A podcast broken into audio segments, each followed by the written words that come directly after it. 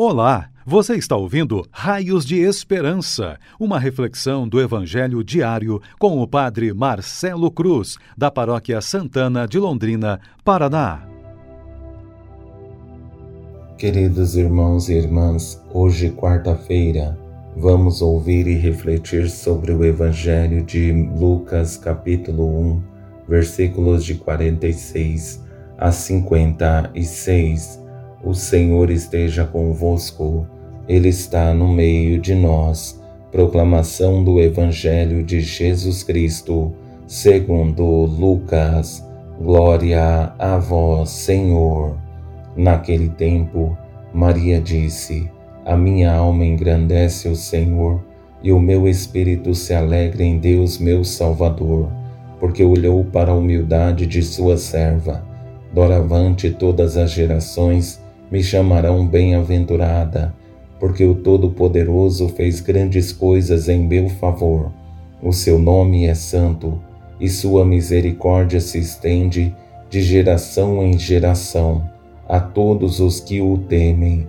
Ele mostrou a força de seu braço, dispersou os soberbos de coração, derrubou do trono os poderosos e elevou os humildes, encheu de bens os famintos e despediu os ricos de mãos vazias. Socorreu Israel, seu servo, lembrando-se de sua misericórdia, conforme prometera aos nossos pais, em favor de Abraão e de sua descendência para sempre. Maria ficou três meses com Isabel, depois voltou para casa. Palavra da salvação. Glória a vós, Senhor. Queridos irmãos e irmãs que nos acompanham em nossas redes sociais, estamos vivendo a proximidade do Natal do Senhor. Nesses dias, temos a alegria de aguardar essa chegada com grande expectativa, porque já vivemos as quatro semanas do Advento como a espera por aquele que vai chegar. Foram quatro semanas preparando o nosso coração para que essa chegada seja especial. Hoje temos a alegria de refletir o Evangelho que é continuação de ontem. Logo após o encontro de Maria com Isabel, a visita que tinha por finalidade ajudar Isabel que estava em um período de gestação, Maria foi o apoio que ela precisava. Logo após esse encontro, vemos o cântico de Maria como uma retomada da história da salvação, o amor divino que se concretiza na sua pessoa. Através desse canto, ela retoma toda a história do povo de Deus. Diante desse cântico, proclamado por Maria, quero conduzir nossa reflexão, valorizando três momentos especiais apresentados por Maria, que se restringe há três palavras que os marcam. A primeira palavra é gratidão, a segunda, reconhecimento e a terceira, justiça. Três palavras fortes que, colocadas em prática na nossa vida, serão para nós raios de esperança. Logo após um dos mais belos encontros que presenciamos nas Sagradas Escrituras, entre Isabel e Maria, a primeira que representa o Antigo Testamento, que espera ansiosamente a chegada do Novo, representado na pessoa de Maria. Depois de tantas palavras direcionadas por Isabel a Maria, a primeira palavra que sai dos lábios de Maria é gratidão. Ela usa de palavras belas para evidenciar seu agradecimento ao Senhor por tantas graças recebidas. A minha alma engrandece o Senhor e o meu espírito se alegra em Deus, meu Salvador, porque olhou para a humildade de sua serva. Maria, em suas palavras, só consegue expressar sua gratidão ao Senhor, o privilégio recebido, porque sabe que o Senhor olhou para ela de uma forma especial e deu a ela o privilégio de ser a mãe de seu filho. Com essa segunda palavra, reconhecimento, sabe que as pessoas vão perceber a grande graça que ela recebeu.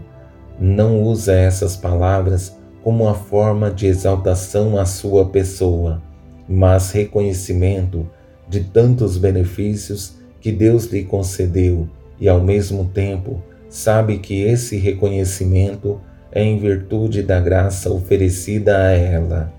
Doravante, todas as gerações me chamarão bem-aventurada, porque o Todo-Poderoso fez grandes coisas em meu favor. O seu nome é santo, e sua misericórdia se estende de geração em geração a todos os que o temem.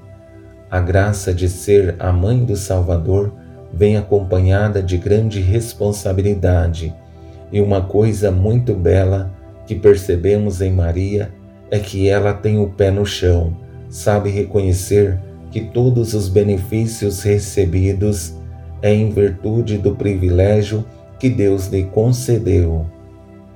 E chegamos à palavra mais importante que encontramos nesse Evangelho, a justiça. Não é simplesmente uma justiça social, mas a justiça de, de Deus, que olha para os mais pobres, principalmente aqueles que não se prendem às coisas do mundo, mas que estão abertos à graça divina, pessoas despojadas das coisas do mundo.